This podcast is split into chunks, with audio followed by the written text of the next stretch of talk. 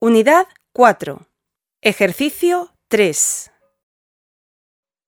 ما هو اللون الذي تحبينه يا مريم؟ أنا أحب اللون الأحمر واللون الأزرق وأنت يا عمر ما اللون الذي تفضله؟ أنا أفضل اللون الأخضر وأحب أيضا اللون الرمادي